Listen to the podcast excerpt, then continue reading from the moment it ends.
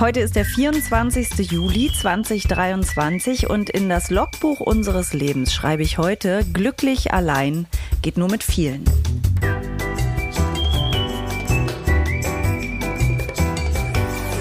Ab 17.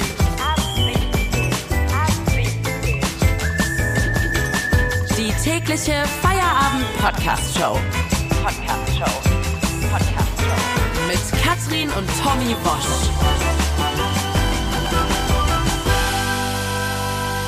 Wir machen zusammen Feierabend. Schön, dass ihr da seid. Ich bin ja hier in Hamburg, um mir dieses Tennisturnier anzugucken. Und ich habe mich hier mit meinem Sohn gestern getroffen. Das war sein Weihnachtsgeschenk. Er hat zu mir gesagt, er würde gerne mal Nadal äh, live sehen und Djokovic oder auch Rune oder Ruth oder. Da na, habt ihr euch gedacht, da fahren wir nach Hamburg. Fahren wir nach Hamburg und Mensch, komm, reden wir davon, äh, komm doch schon rein. Na, was hatten wir abgemacht? Genau. Papa nicht stören. Sonst kann er die Studiengebühren nicht überweisen.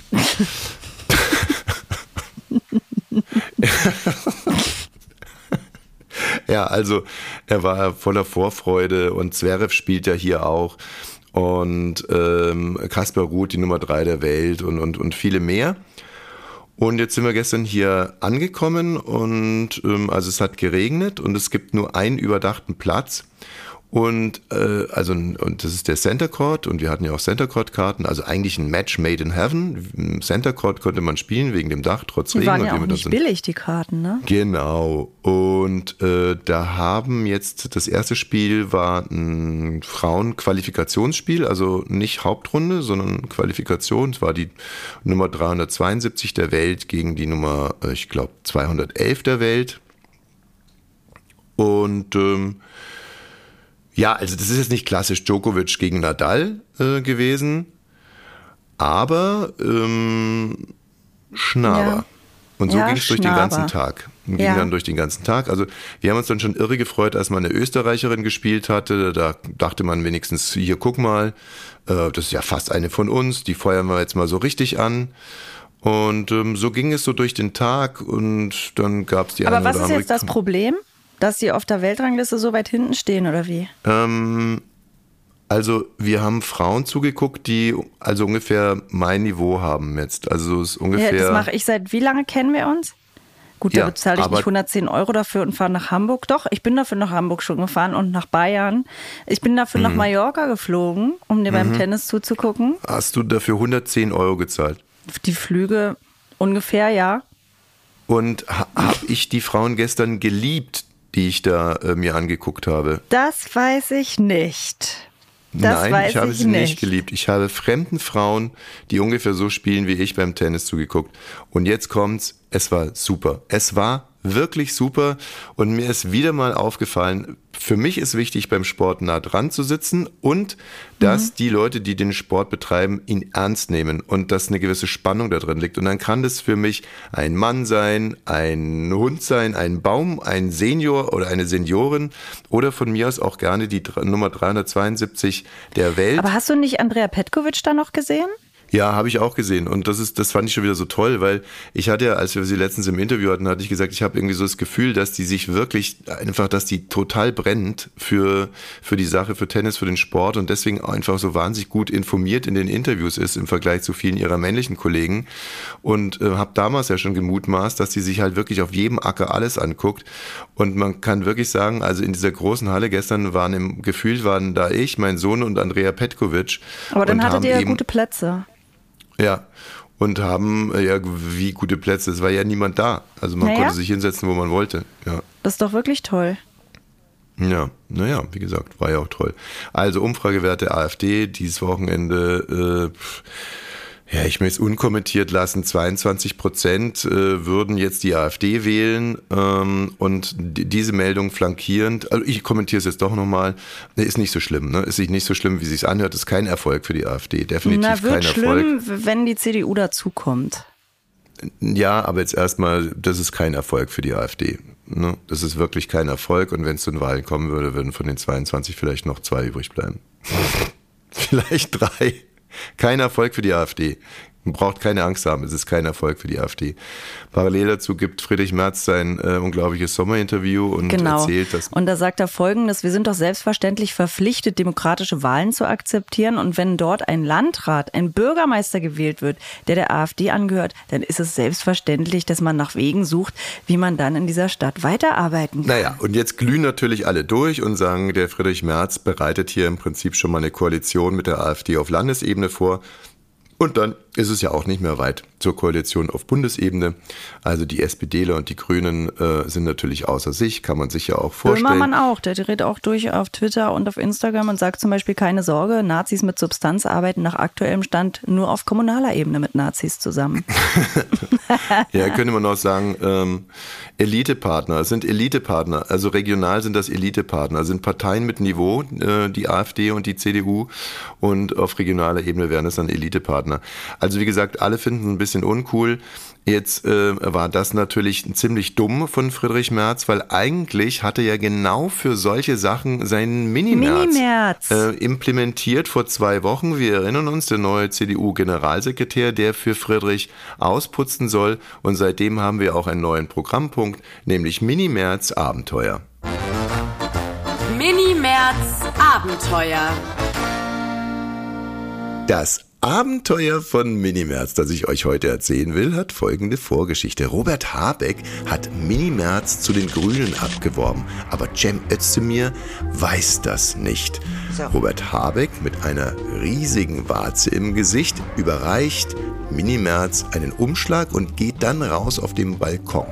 Minimerz sucht nach einer Möglichkeit, den Umschlag zu öffnen und sieht ein kleines Samurai-Schwert Minimerz öffnet mit dem Samurai-Schwert den Umschlag. Da kommt Cem Özdemir rein. Minimerz strahlt ihn an, mein neuer Parteigenosse, hebt dabei das Samurai-Schwert. Aber Cem Özdemir weiß ja von der ganzen Angelegenheit nichts und kickt Minimerz in die Eier. Minimerz fliegt gegen einen Mini-Kühlschrank. Cem Özdemir schlägt eine Flasche ab, um mit dem abgebrochenen Flaschenhals auf Minimerz loszugehen. Aber Minimerz, geistesgegenwärtig, holt sich eine Flasche aus der Mini Minibar, eine Miniflasche aus der Minibar, schlägt die ab. Und jetzt kämpfen Cem Özdemir gegen Minimerz. Äh, Robert Habeck draußen auf der Terrasse. Der Mann mit der großen Warze bekommt davon gar nichts mit, weil er den beiden den Rücken zudreht. Cem Özdemir haut jetzt die Türe der Minibar gegen den Kopf von Minimi und Minimi tritt ihn mit dem hinteren Fuß in die Eier. Cem Özdemir packt Minimerz in einen Sack und drischt mit einem Stock auf Minimerz ein. Minimerz läuft weg will Robert Habeck darauf aufmerksam machen, dass er hier gerade verprügelt wird. Cem Özdemir haut mit einer Pfanne auf Minimerz drauf, dann nimmt er den ganzen Sack mit Minimerz und zerkloppt das komplette Inventar im Zimmer. Robert Habeck bekommt davon nichts mit. Minimerz läuft gegen die Terrassentüre, fällt um. Robert Habeck, der Mann mit der Warze, dreht sich um und jetzt wird das Missverständnis aufgeklärt. Die ganze Geschichte geht damit zu Ende, dass auch Cem Özdemir die große Warze im Gesicht von Robert Habeck bemerkt. Mini-Merz Abenteuer. Ich war ja am Samstag zum allerersten Mal beim CSD. Äh, Moment mal ganz kurz, wie, wie fandest du denn ähm, jetzt das Abenteuer von Minimerz? Fandst ja, spannend. spannend. Ah, fand ich spannend. Gut, okay, wollte es nur wissen. Ja, ähm, und spannend fand ich auch den CSD, den gab es ja jetzt schon zum 45. Mal in Berlin und ich war da noch nie. Also ich, ich kann ja gar nicht sagen, Was, warum. Es hat wirklich? mich nicht interessiert. Ich weiß, du warst schon oft da. Und bei mir war es so, ich dachte irgendwie, was, was habe ich damit zu tun? Und ähm, ohne das abwerten zu meinen. Ne, das hat irgendwie ja, bei mir einfach nicht stattgefunden. Und dann waren wir ja, wir hatten ja Dating Night am Freitag. Unsere Kinder oh. waren bei der Oma. Wir beide haben uns ein teures Hotel am Potsdamer Platz gegönnt. Da saß, da dachte ich die ganze Zeit, ah, Ozzy Osbourne ist neben uns, bis du zu mir eine Stunde später gesagt hast, das ist Alice Cooper. Ja, und dann hatten wir noch ein Downgrade äh, auf demselben Platz, an dem abends noch Alice Cooper saß, saß am nächsten Tag die, dieser äh, Mendoki, Mandoki, Mandingsti, dieser Genghis Khan äh, Heini. Ja, den habe ich noch nie gesehen. Nicht vorher und wahrscheinlich auch hoffentlich nie wieder danach. Ja. Naja, komm, äh, der sieht, also ich meine, das ist ja quasi Genghis Khan. Also das, Was haben die denn gemacht? Die haben das Genghis Khan-Lied gesungen? Jing, Genghis Khan, Hochreiter, immer weiter, immer Hochreiter, weiter. immer weiter. Ja. Und davon kann der sich immer noch so ein Hotel leisten. Aber ich, hallo. ey, solche Ficker, ey, die ganzen Radiosender, die das noch spielen. Also ich habe mal mit ihm gesprochen und äh, da hat er zu mir gesagt, also er möchte eigentlich gar nicht mehr an diese ganze Genghis Khan-Zeit Mm, ah, erinnert werden, okay. weil er ein mega erfolgreicher Produzent inzwischen ist. So okay, das sei ihm aus. gegönnt. Vielleicht Ja. kennen wir davon ja auch irgendwelche Kunstwerke. Ich kenne sie nicht. Bestimmt. Und ähm, genau, da haben wir uns einen schönen Abend und einen schönen Morgen noch gemacht. Und dann bin ich zum CSD. Und du bist Tennis spielen gegangen. Ja. Ähm, und das war ein ganz beglückendes, schönes Erlebnis. Erstens stand ich ganz vorne an der Strecke und da war noch niemand, also es war nicht so voll. Und ich konnte mir alles so aus der Ferne angucken. Und dann begann so dieser Zug, sich in Bewegung zu setzen. Und sie hatten, es war sehr bunt und alles, aber sie hatten ein großes Plakat, auf dem drauf stand, wir sind hier nicht zum Spaß. Und dann ging aber der Spaß los. Aber es hat mich irgendwie so in Kombinationen berührt, weil ich ja auch viele queere Menschen kenne in meinem Freundeskreis und ich weiß, da gab es wirklich wenig, also da gab es viel, womit sie sich beschäftigen mussten, womit ich mich als Hetero nicht beschäftigen muss und musste, ähm, was irgendwie unerfreulich ist. Und neben mir stand eine Familie, Mutter, Transfrau und zwei Söhne. Und die zwei Söhne sahen aus wie die Transfrau, wo ich natürlich sofort meine Bilder im Kopf hatte, dachte, ja, es war wahrscheinlich erstmal, als sie geboren wurden, ihr Vater. Nicht schon und wieder, jetzt. Katrin. Ey, nicht schon wieder. Was denn? Äh, ein paar Stunden davor sitzen wir beim Frühstückstisch und du sagst, ich habe noch nie so viele Transmenschen in einem Raum gesehen und deutest auf einen Mann, der einfach nur ein Mann war mit einer äh, mit Ja, das Nase. war der Typ da von Genghis Khan. Also Alice Cooper. Du hast selber zu mir gesagt, bevor Nein, wir über Alice Cooper sprechen. Bevor wir über Alice Cooper sprechen, soll ich auch nochmal googeln, ob der queer ist. Das Ja, war nee, ja auch klar. alles dann, na klar, wir waren natürlich sensibilisiert. Alles Transmenschen. hm, oh, schon wieder ein Transmensch. Ge- Mann, wir waren natürlich sensibilisiert, weil alles im Hotel da queer und Ja. wir die einzigen Heteros mit Alice Cooper und dem Typen von Genghis Khan, dass ich dachte, ja, der wird auch eine Transfrau sein. Ja. Habe ich mich geirrt. So. Aber der CSD war ganz, ganz toll und ganz inspirierend. Und ich habe auch noch mal, ich wusste zum Beispiel nicht, ja, ihr könnt alle, die zuhören, sagen, Mann wohnt die hinterm Mond, ja, in Mühlenbecker Land. Aber ich wusste zum Beispiel nicht, habe schon wieder die Bewegung vergessen, Puppies, glaube ich. Da kamen ungefähr 500 äh, Menschen mit so Hundemasken auf aus aus Leder, die dann so mit Knöpfen da dran waren und waren angeleint. Und da, ich wusste nicht, dass das eine eigene äh, Fetischbewegung ist. Wieder was gelernt. Ach du, da hätte ich jetzt einen mega Übergang, weil äh, in Sachen Löwen hat sich ja auch einiges zugetragen. Ja. Ähm, also wir haben ja, wir waren ja eigentlich, also wenn man mal ganz ehrlich ist, wir waren ja das einzige Magazin, das äh, bei dieser Hysterie nicht mitgemacht Nee, hat. Ne? da haben wir uns nicht anstecken lassen. Es war schon, also ganz am Anfang ähm, hast, du ja schon gesagt, ich bin mir gar nicht so sicher, ob das eine Löwin ist, vielleicht ist es auch ein Löwe. Ne? Also wir, wir haben da nicht mitgemacht, wir haben uns da nicht anzünden lassen. Wir haben dann aber ähm, Delia Exotic gefunden und Delia hat uns ja in zwei sehr eindringlichen Aufrufen die Brisanz äh, der ganzen Situation klar gemacht. Also sie hat ein, äh, eine Löwin und sie vermisst diese Löwin, hat sie uns gesagt. Und in dem zweiten Aufruf hat sie dann ja auch gesagt, dass sie ein bisschen stolz ist auf die Löwin, weil die sich jetzt so gut verstecken kann, so wie dieser John Rambo aus dem Film, dessen Namen sie nicht mehr kennt und dass man aber irgendwie der, der Löwin helfen müsste, weil die ist, ne, ticking glockenmäßig, brauchte die ja ihre Tabletten, so ein Zinkpräparat irgendwie für ein glänzendes Fell und so. Und das, ich fand das schon alles wirklich sehr, sehr emotional und hat sie ja auch immer so toll gesungen. Und jetzt habe ich mir natürlich das ganze Wochenende Gedanken gemacht, Mensch, Delia Exotic, was ist denn jetzt los? Hast du uns angelogen? Ist das eine Form von Münchhausen-Syndrom oder was ist eigentlich los mit dir? Weil es Hast du ja sie denn jetzt, nochmal erreicht?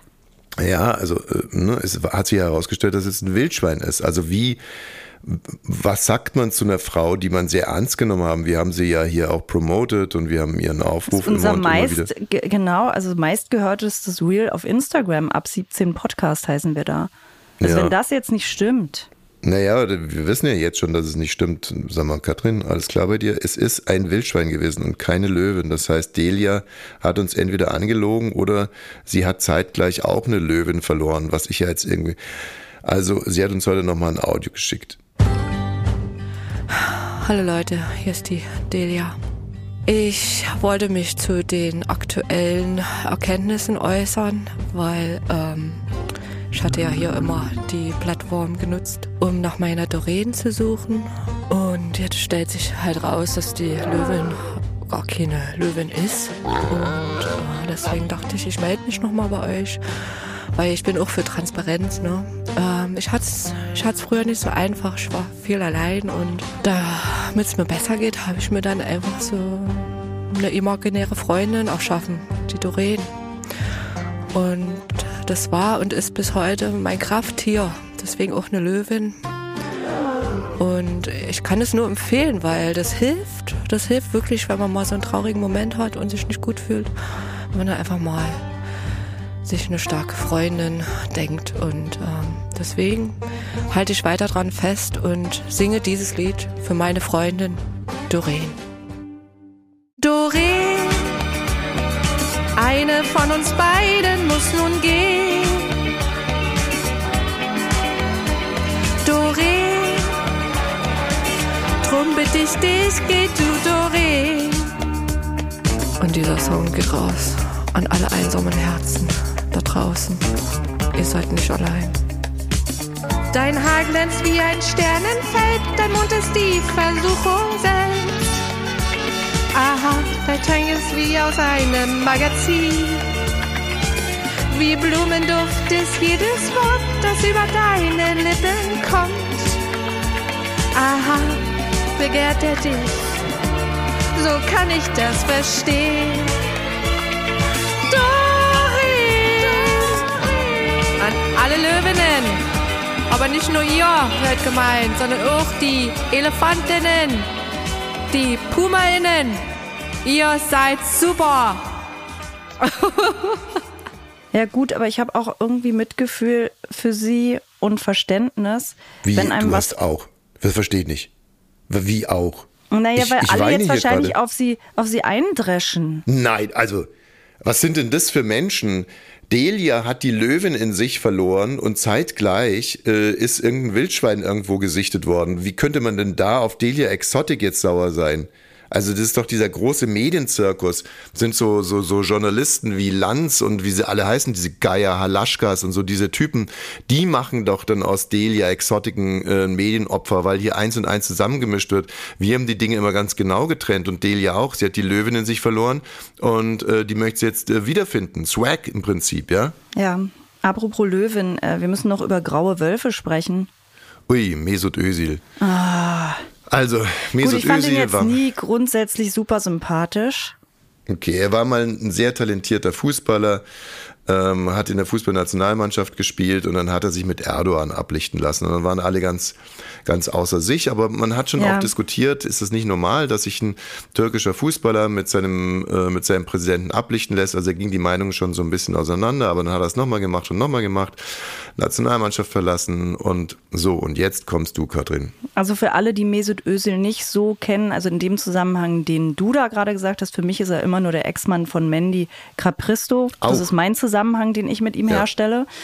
Ähm, und er hat sich jetzt genau mit seinem Fitnesstrainer ablichten lassen. Und da hat er auf, seinem, auf seiner Brust ähm, die grauen Wölfe tätowiert. Und das ist ja eine rechtsextremistische türkische Bewegung. Ich bin es ja langsam leid, solche Dinge äh, noch zu besprechen. Es ging los mit Saulus und Paulus. Ne? Das ist eigentlich, oder sagen wir mal so, wir haben hier eine lange Reihe von Cui Bono-Fällen.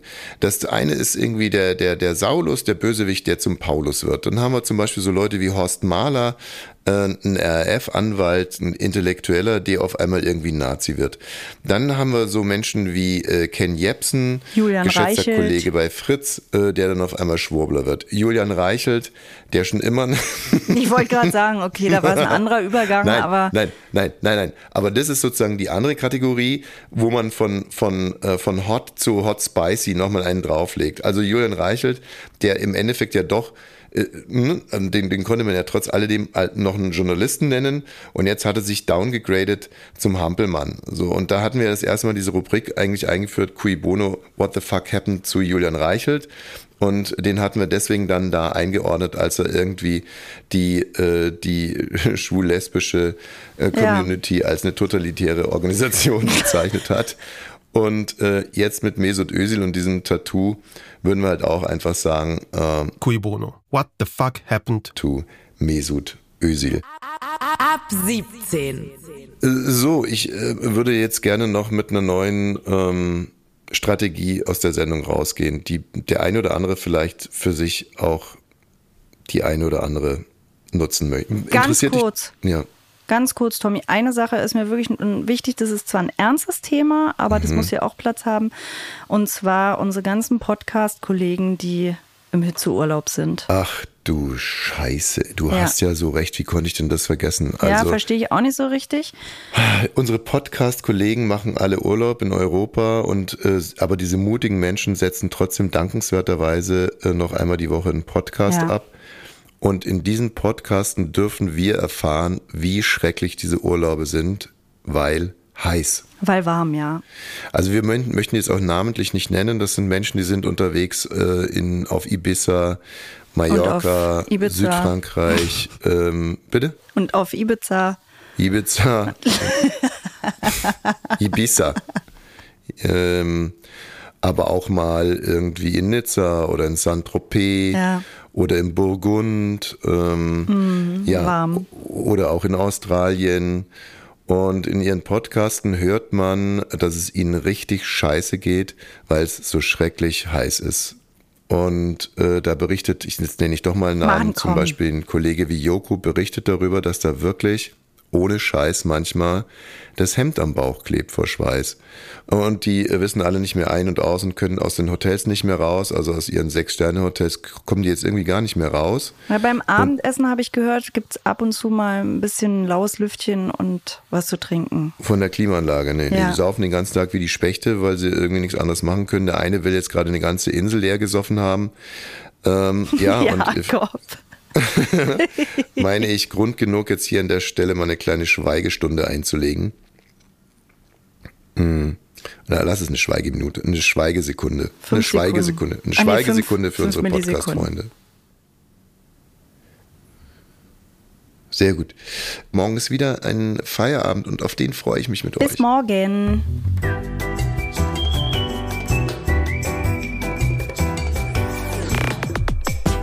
17 ist eine Studio Bummens Produktion. Sei auch morgen wieder dabei. Abonniere diesen Podcast und verpasse keine neue Folge. Ab 17. Jeden Montag bis Freitag. Ab 17 Uhr überall, wo es Podcasts gibt.